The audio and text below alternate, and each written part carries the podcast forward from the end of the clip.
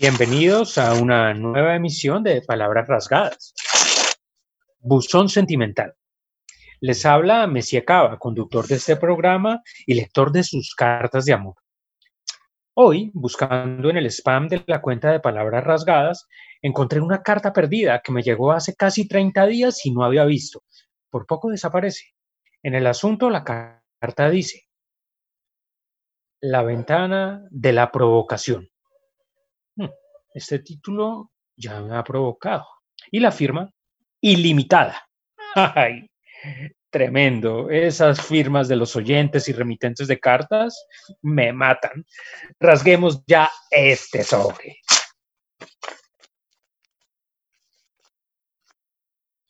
Estimado señor Cava, tengo 24 años y secuestré a mi novio. Lo encerré bajo llave en un cuarto de mi apartamento y solo lo dejaré salir cuando cumpla 15 días de encierro. Bueno, esas eran las condiciones iniciales, pero han variado un poco. El plazo para que él, comillas, recobre su libertad sigue siendo el mismo, pero ya no seré solo yo quien lo libere. Puede parecer confuso lo que le digo, pero todo se aclarará al final de mi carta. Ya faltan tres días para que esta historia llegue a su desenlace. Lo que hemos vivido mi novio y yo en estas últimas dos semanas ha sido extraño y muy excitante. Yo no sé si estoy enamorada de él. Esas son palabras mayores, pero me gusta mucho, más de lo normal, como no me ha gustado nadie. Su voz en el teléfono me derrite. Cuando pasa cerca de mí, siento un cosquilleo en los hombros. Pero hay prioridades, señor Cava. Prioridades que él no reconoce. Es como un niño. Obedece sobre todo a sus impulsos. Yo tengo muy claro que antes del placer está el deber. Soy ardiente y también racional. Le escribo esta carta en la mañana del doceavo día de encierro de mi novio, señor Cava. Tal vez usted concluirá que mi racionalidad es irracional. En mí compiten el deseo por mi novio y un sentido del deber insensato. Cuando se trata de hacer lo correcto, no tengo límites. Por eso escogí este seudónimo, ilimitada.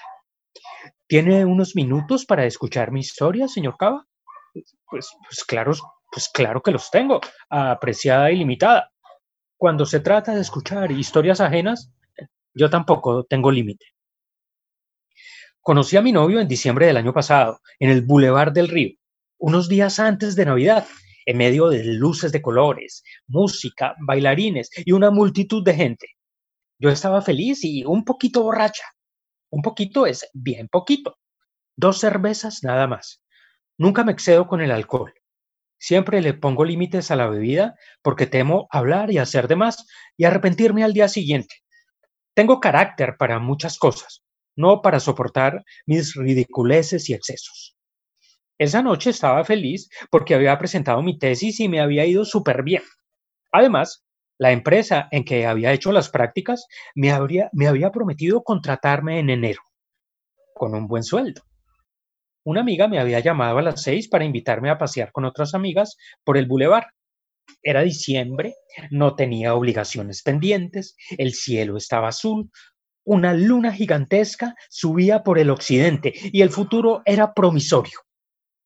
Estaba tan dichosa que casi vuelvo a creer en el niño Dios. Solo por jugar, llegué a pensar que una estrella que brillaba en el cielo, una de las pocas a las que no eclipsaba la luz de la luna, era la estrella de Belén y que el porvenir vendría cargado de regalos. Le dije a mi amiga que, claro que sí, que de una, que me dijera el lugar de encuentro y la hora que allá les caía. En secreto pensaba que esa noche conocería por fin a alguien que supiera besarme. No es que hubiera conocido a muchos que no supieron besarme, apenas a unos poquitos, y tampoco es que me hubieran besado mal. Sus besos me gustaron, pero sentía sus manos tan ansiosas, pasando reafanadas de la espalda a donde deja de ser la espalda, como flotas despepitadas por la carretera. Los sentía tan afanados que se me quitaban las ganas. Si tan apurados estaban, no iban a ser capaces de soportar mis condiciones, señor Cava. A mí me gusta paso a paso, sin atropellar el ritmo, sin saltarse el conducto regular. Esa noche, esa noche fui bruja. Mis amigas y yo nos habíamos encontrado en la ermita. Habíamos comprado las primeras cervezas en un puesto de la calle y llevábamos unos minutos caminando por entre esa algarabía que era el bulevar esa noche. Yo estaba súper emocionada. Es que estaba presintiendo el amor. Y el amor apareció. Era alto, flaco, medio desgarbado y venía hacia nosotras por el borde del bulevar, que era la única parte por la que se podía caminar. De resto, de resto tocaba dejarse empujar, zarandear y llevar, a paso de tortuga. Yo era la primera en la fila, mis amigas iban detrás. El paso era tan estrecho que no cabíamos una al lado de la otra. Él y yo nos vimos y el clic fue inmediato y muy intenso. Nos miramos antes de encontrarnos. Nos miramos mientras nos cruzábamos. Nos seguimos mirando mientras él pasaba junto a nosotras y después, cuando terminó de pasar y siguió su camino. Mis amigas se dieron cuenta, imposible no darse cuenta.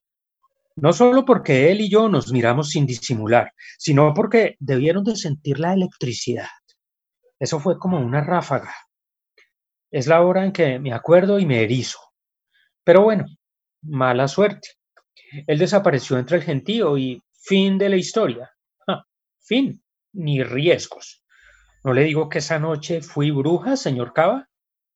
Antes de verlo, yo supe que él venía y después de que pasó, así como un relámpago, resplandeciente pero fugaz, después de que desapareció, supe que no habría multitud eh, ni bulevar que nos impidieran reencontrarnos esa misma noche. Veinte minutos después, cuando al fin llegamos a una pizzería que queda en la otra punta del bulevar, lo vi y me vio, ojos clavados en los ojos, ojos embrujados con los ojos, ojos como de gatos.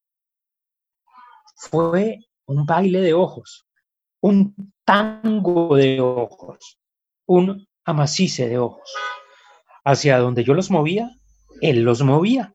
Hacia donde él los movía, yo los seguía. Pero no iba a ponerme a hablar con un desconocido, por más lindo que me pareciera.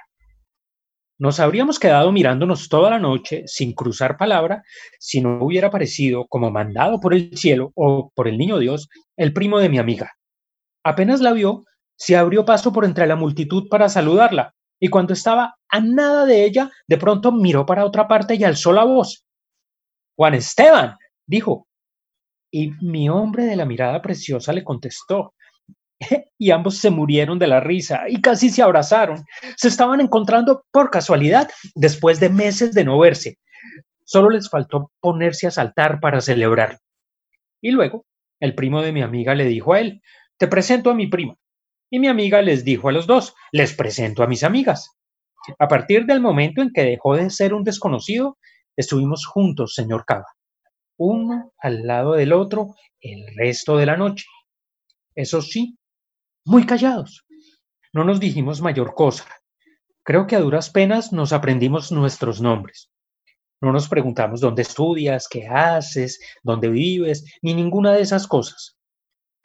Nuestra proximidad física nos bastaba. Sentirlo ahí, a mi lado, me reconfortaba. Hasta tuve ganas de cogerle la mano, pero me las aguanté. Estuvimos todas, mis amigas, el primo, él, yo, estuvimos todos juntos un rato. Comimos pizza, dimos otra vuelta por el bulevar y luego, chao, comenzamos a despedirnos. Él me preguntó si podía traerme a mi casa y a mí me brillaron los ojos. Nos subimos a un taxi, le di, le di la dirección al conductor y bajé la ventana para sentir el viento de diciembre. Quise que ese viaje fuera eterno, que nunca dejara de ser esa noche, que el ambiente de fiesta que había en la calle no se terminara, que los árboles y la oscuridad y la brisa de la quinta permanecieran a nuestro costado como un cuadro y que nosotros dos siguiéramos conversando, porque ahí en el taxi, ahí sí fue inevitable hablar.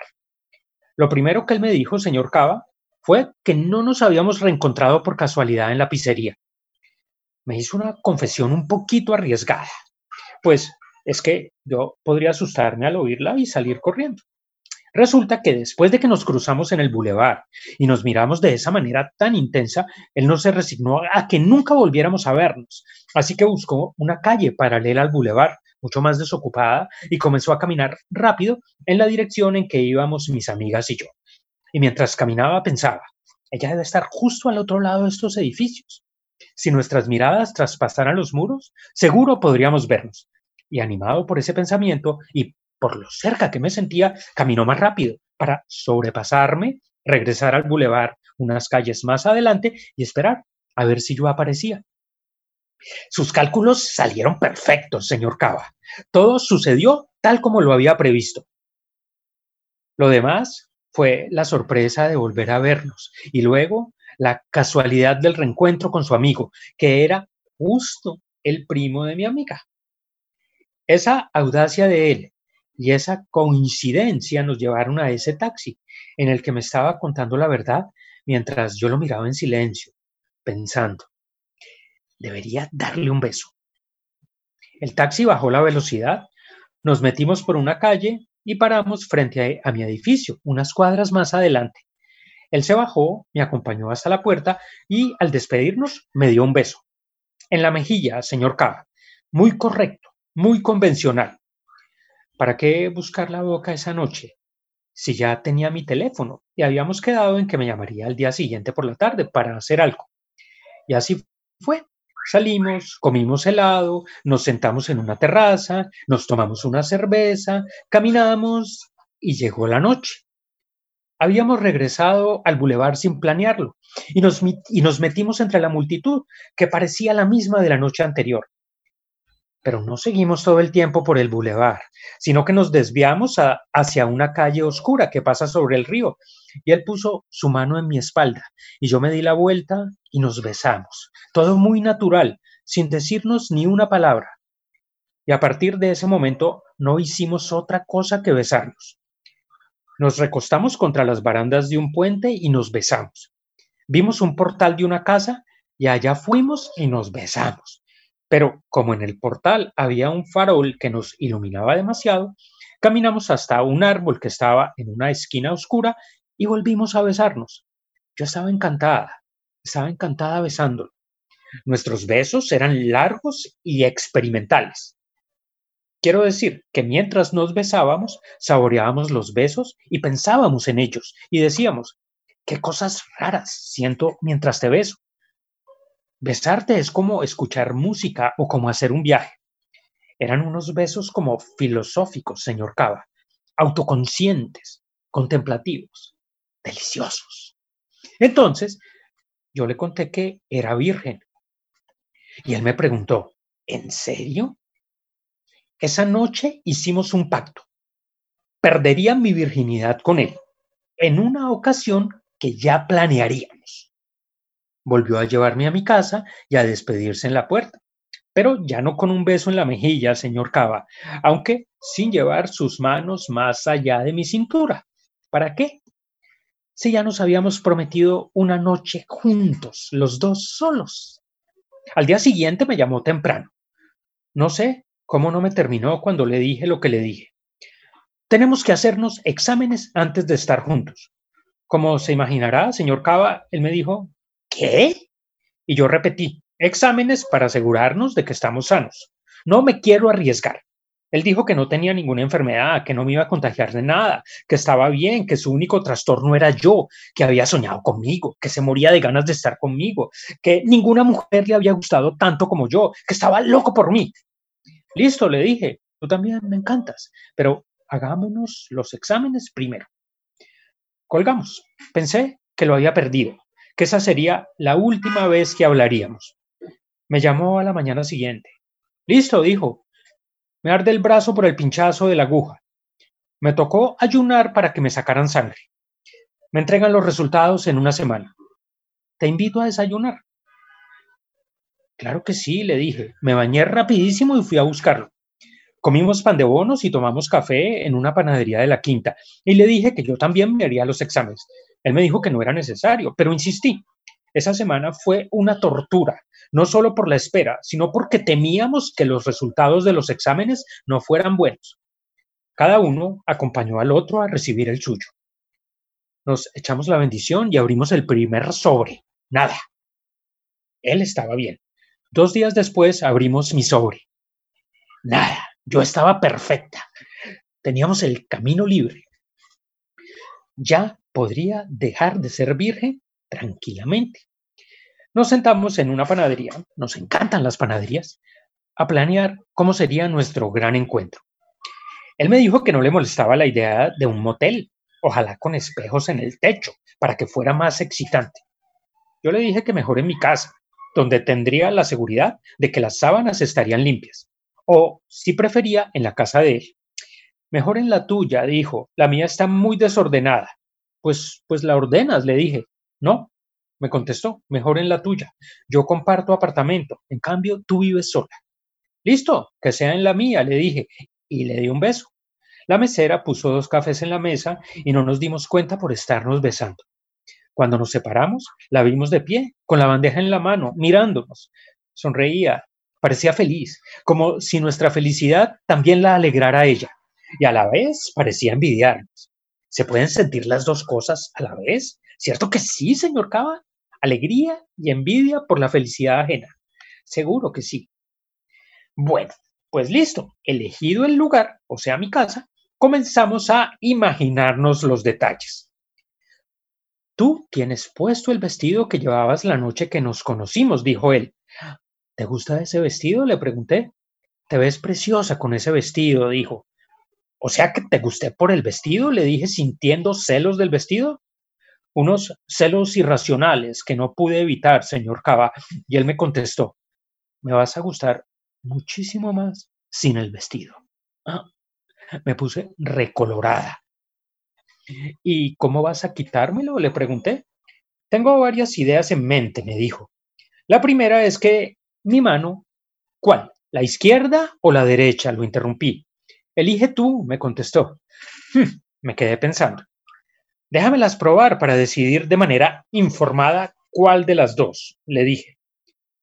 Cerré los ojos para no contaminar la prueba táctil con interferencias visuales, lo cual sería muy fácil porque yo, con verlo, me derrito. Cerré los ojos y sentí una mano en el cuello. La mano se desplazó hasta el hombre y jugueteó con la tiranta del vestido. Luego algo me rozó los labios. Los entreabrí para indicarle que era bien recibido. Me besó despacio, sin apretar su boca contra la mía, excepto antes de retirarse. En ese último instante se me acercó y me presionó un poco, como si estuviéramos bailando y comenzáramos a macizarnos. Y de repente, fin, el tacto de los labios de él se esfumó. Ya puedes abrir los ojos, me dijo. Volví a ver la vitrina de la panadería, llena de pan de bonos, buñuelos y mil hojas. Volví a oír los carros y las motos de la quinta y a ser consciente de la brisa del ventilador del techo. Me hiciste trampa, le dije. Estaba probando solo tu mano, no tu boca. Mi mano jaló a mi boca, me dijo. Esta mano trabaja en llave con los labios. A donde va uno van ellos. Ese es, digamos, un valor añadido de esta mano, dijo. Bueno, contesté. Sí me gustó, pero probemos la otra mano. Y a sus socios, a los socios de tu otra mano, si tienes socios. Listo, dijo. Cierra los ojos. Habíamos empezado a probar las manos a las tres y media de la tarde, más o menos. Apenas oscureció, nos levantamos de la mesa y nos perdimos en un parque que quedaba junto a la panadería. Un parque al que llevábamos un rato observando con mucho interés, con enorme interés, haciendo planes silenciosos cada uno. Mejor, era como si nuestros pensamientos se hubieran convertido en uno solo. Eso fue precioso. Ese ha sido el anochecer más dichoso y divertido de mi vida, señor Cava. Los árboles de esta ciudad siempre me han gustado. En ese momento aprecié mucho más la anchura de los troncos. Nos recostamos contra un samán junto a un bosquecito de guaduas y fuera de la vista de Fisgones, sus manos y las mías, al fin las mías, Liberadas de reparos, nuestras manos, señor Cava, se pusieron en movimiento. Nuestros planes en la mesa de la panadería, disque para escoger el lugar, nos habían excitado tanto que la excitación escogió por nosotros. Bueno, casi escogió, porque dejar de ser virgen puede tomar su tiempo y ser un poquito doloroso. Ese momento requiere ciertas condiciones, condiciones que no siempre brindan un samán y unas guaduas en un parque público. Estábamos tan disparados, tan inspirados que cogimos un taxi y nos fuimos directamente a mi casa. Creo que no dejamos de besarnos ni un instante, porque no recuerdo el trayecto, solo a él y a mí y a nuestras manos, que se deslizaban, apretaban, soltaban, rozaban, exploraban, medio tocaban y se retiraban para empezar otra vez. La provocación es fascinante. Soy fan de la provocación, mucho más que del acto, señor Cava. Desde ese viaje en taxi, asumí una posición ideológica respecto al sexo, o nació en mí una ambición, provocarme y provocar hasta el infinito. No se ría, señor Cava. Es que me parece que se está riendo al leer esto. No se ría. En ese viaje en taxi aprendí de ritmo y composición. Ritmo y composición que estoy aplicando desde que secuestré a mi novio para que su cautiverio sea más dulce para los dos. Está anocheciendo, señor Cava. Voy a echarle un vistazo a mi prisionero para inspirarme y relatarle ese último capítulo de nuestra historia. Porque él está aquí encerrado en un cuarto, esperando. Deme un momentico y ya le cuento. Oh, se ve divino en las sombras del cuarto. Solo su silueta, la que tantas noches se tendió sobre mí, a mi lado y debajo de mí desde que nos bajamos de ese taxi. Subimos las escaleras besándonos como dos posesos. Metimos no sé cómo la llave en la cerradura y entramos. Eso fue a comienzos de enero de este año, señor Cava. Luego yo entré a trabajar y él al último semestre de su carrera. Los días eran larguísimos, las semanas insufribles, pero era necesario no vernos todos los días para conservar la cordura y poder trabajar y estudiar. Esa fue la norma. Yo la impuse porque él no quería. Solo nos vemos los fines de semana. ¿Qué meses vivimos? ¿Qué comienzo de año? Y de pronto, el baldado de agua fría, la pandemia, la cuarentena, cada uno para su casa, cada quien desde detrás de sus muros y puertas y ventanas, viendo el mundo exterior. Restricciones para salir, toque de queda, miedo al contagio y a la muerte. Él me llamaba por teléfono, me pedía que me conectara, todo el tiempo quería que nos viéramos en videollamadas. Y yo quería lo mismo, pero uno de los dos tenía que mantener los pies en el suelo. Cada vez que hablábamos, él me decía que lo dejara venir a mi casa, que viviéramos juntos la cuarentena. Imagínate que no haríamos, decía. Insistía e insistía y yo casi cedía, pero al final me mantenía firme. No, le decía, ¿qué tal que tú o yo tengamos el virus y todavía no sepamos? ¿Qué tal que al salir a mercar nos hayamos contagiado y cuando nos encontremos o te contagia a ti o tú a mí? No, le dije.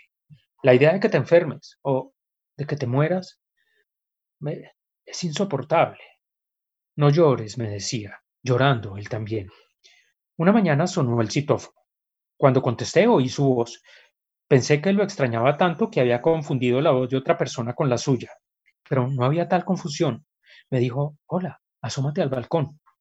Estaba abajo, señor Cava. Era él. Estaba más lindo que antes. Tenía la mirada más grave, la cara más aplomada. La cuarentena o el sufrimiento por nuestra separación lo, habían hecho madurar. Me dio pesar por él, pero me sentí orgullosa, apenas un poquito y en secreto, por ser yo la causa posible de su pesadumbre. Quise bajar y abrirle la puerta enseguida, volver a abrazarlo y a besarlo y a rodar con él en la cama, pero me contuve. No, eso iba a decirle. No, pero se me ocurrió una idea mejor. Ya abajo, le dije, muy seria, muy impersonal, muy profesional. Le abrí, le dije que subiera, él intentó acercarse, pero no lo dejé. Interpuse los dos metros reglamentarios, sin voltear a verlo. Entramos al apartamento. Caminé hasta uno de los cuartos. Lo invité a entrar y le dije que se quitara la ropa. él me miró extrañado y entusiasmado. ¿Por qué estás tan seria? dijo. Quítate todo, le contesté. Ya mismo, me obedeció. No me imaginé que tuvieras tantas ganas, dijo.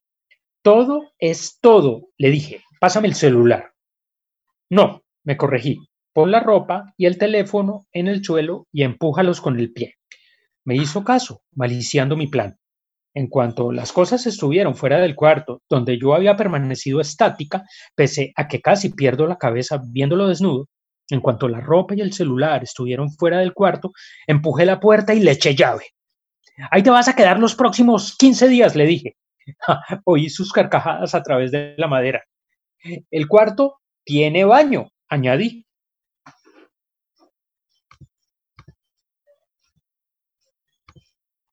Luego me preguntó, ¿es en serio? Muy en serio, le contesté. Dicen que el virus demora entre 2 y 14 días en incubarse. Si tú no lo tienes, lo sabremos en 14 días. Y lo mismo si yo no lo tengo. Te puedes quedar, pero detrás de esa puerta. Estos 15 días de separación los van a proteger a los dos, le dije. ¿Y por qué 15 días si son 14? me preguntó. Pues para estar más seguros, le contesté. Teníamos que alzar la voz al hablar porque la puerta es gruesa, señor Cabo. ¿Y para qué me quitaste el celular? me dijo. Pues para que no le cuentes a nadie. ¿Y si grito por la ventana que me tienes secuestrado? En ese caso me perderás para siempre, le contesté.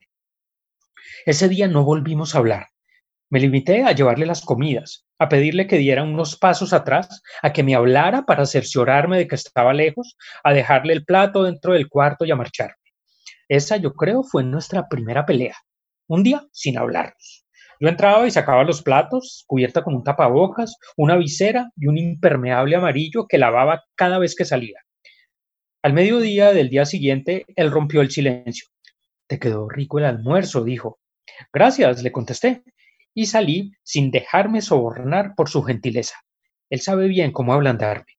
Al día siguiente se me olvidó entrar con el impermeable. Se te ven muy chéveres esos jeans, me dijo.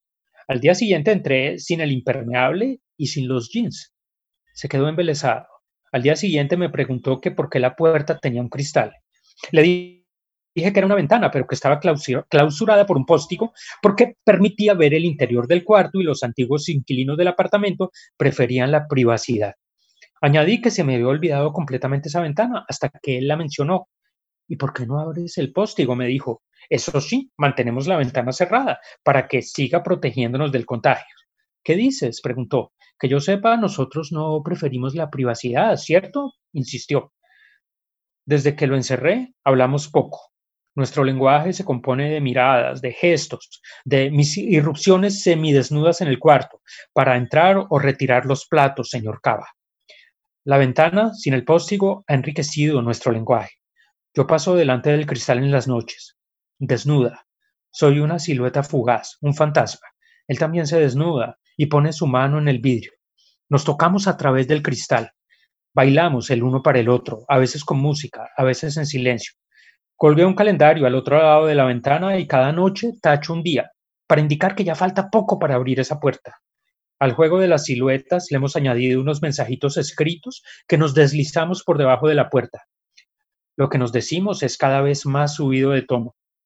Dosificamos nuestras palabras para que la tensión crezca gradualmente y nos prepare para el gran momento en que se abrirá esa puerta. Esa es nuestra historia, señor Cava. ¿Piensa que estamos muy locos? ¿Yo por encerrarlo? él por no escapar.